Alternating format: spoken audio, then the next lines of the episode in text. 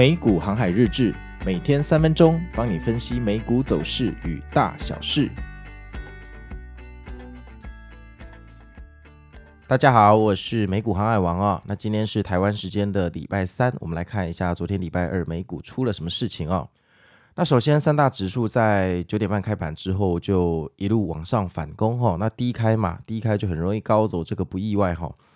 那往上走啊走啊，那我们也常常说这个十点就是一个心理关卡。哎，十点，哎，果然跳水了哈。这个我常常在想哦，这个华尔街这些机构，十点哈有没有这么准？然后这个套路玩了好玩了这么多年还是在玩，你看又跳水了哈啊。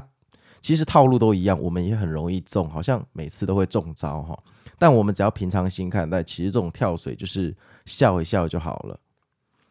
好哦，那其实说实话，这个跳水的幅度还不轻哦，它跳下去其实蛮深的哈，但没有想到它从十点出头到十点四十左右，它把这个呃跳水的幅度全部收复哈，然后涨回前高点。我当下在看盘，我也是有点傻眼哈。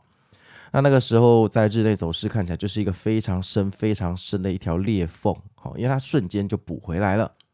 可是这个时候就有点奇怪了哈，它补回来的时候啊，只有。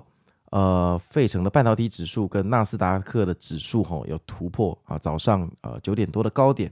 那标普跟道琼很明显就走弱，但是呃比较讽刺的是，昨天其实道琼是收涨，那其他的指数是收跌哈，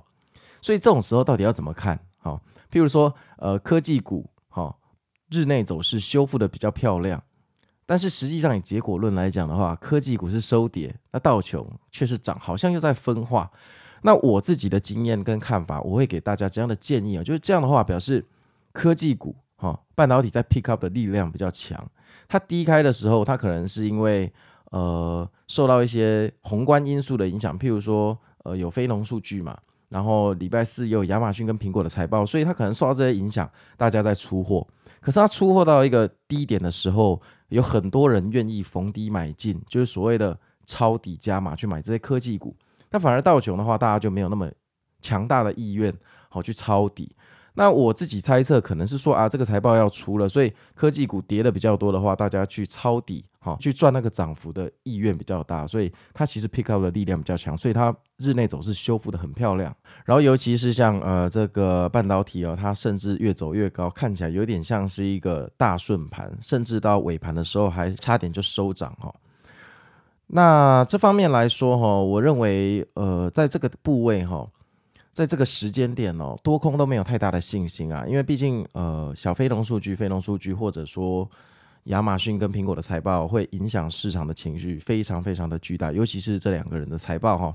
所以做空的也不敢下重手。啊，做多的也不想减太多哈，所以就拼命的在这边盘整。那你在日 K 上，你就可以看到说，哎，上周四哈有一个高点，那这个高点下来之后，已经连续盘整了三天哈。那当这种事情发生的时候，其实就是市场目前哈，大家在等一个突破点，看是向下突破或向上突破。所以呃，很多机器人啊，或买家或卖家哈，他们就会在呃，像上周四最高点的时候把。卖单设在那里，反正到了就先出一些落袋为安。所以为什么它上不去呢？因为上攻，因为进攻的人不多，然后一旦碰到快碰到那个点，哈，就会被出货，所以就形成了这样的一个盘整，哈。那这种盘整对机构来讲非常重要啊，这是一个换筹码的过程。那之后拉升啊，才有底气嘛，对不对？但对我们散户来说，这种盘整就是最糟糕、最难的。在消磨我们的耐心、信心，而且重点是，我们都处在黑盒子里，像鱿鱼游戏一样。其实我们不知道庄家接下来想要搞什么鬼。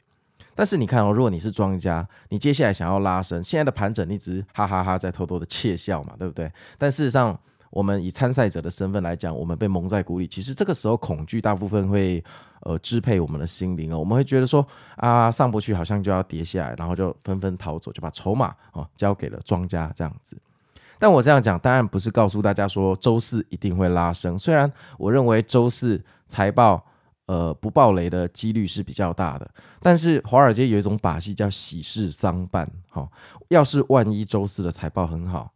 它却无情的冲高回落下跌，那就是真的是一个非常非常严重的讯号哈。那每天看盘哦，其实大家一定要手拿得住，因为如果你不看盘，当然手就不会手痒去进进出出。好，但是如果你每天看盘，你就很难拒绝手痒去进进出出。所以，如果你是一个每天看盘的人，你就必须要想办法学会管好自己的双手，好，或者是说，就是你部位也不要到满仓，因为如果你不是满仓，你的双手就不容易觉得痒。好，好啊，那我是美股航海王哦，那我们静待今天晚上哈，周三晚上八点半的数据，小飞龙的数据哦。好，那我们明天见喽，拜拜。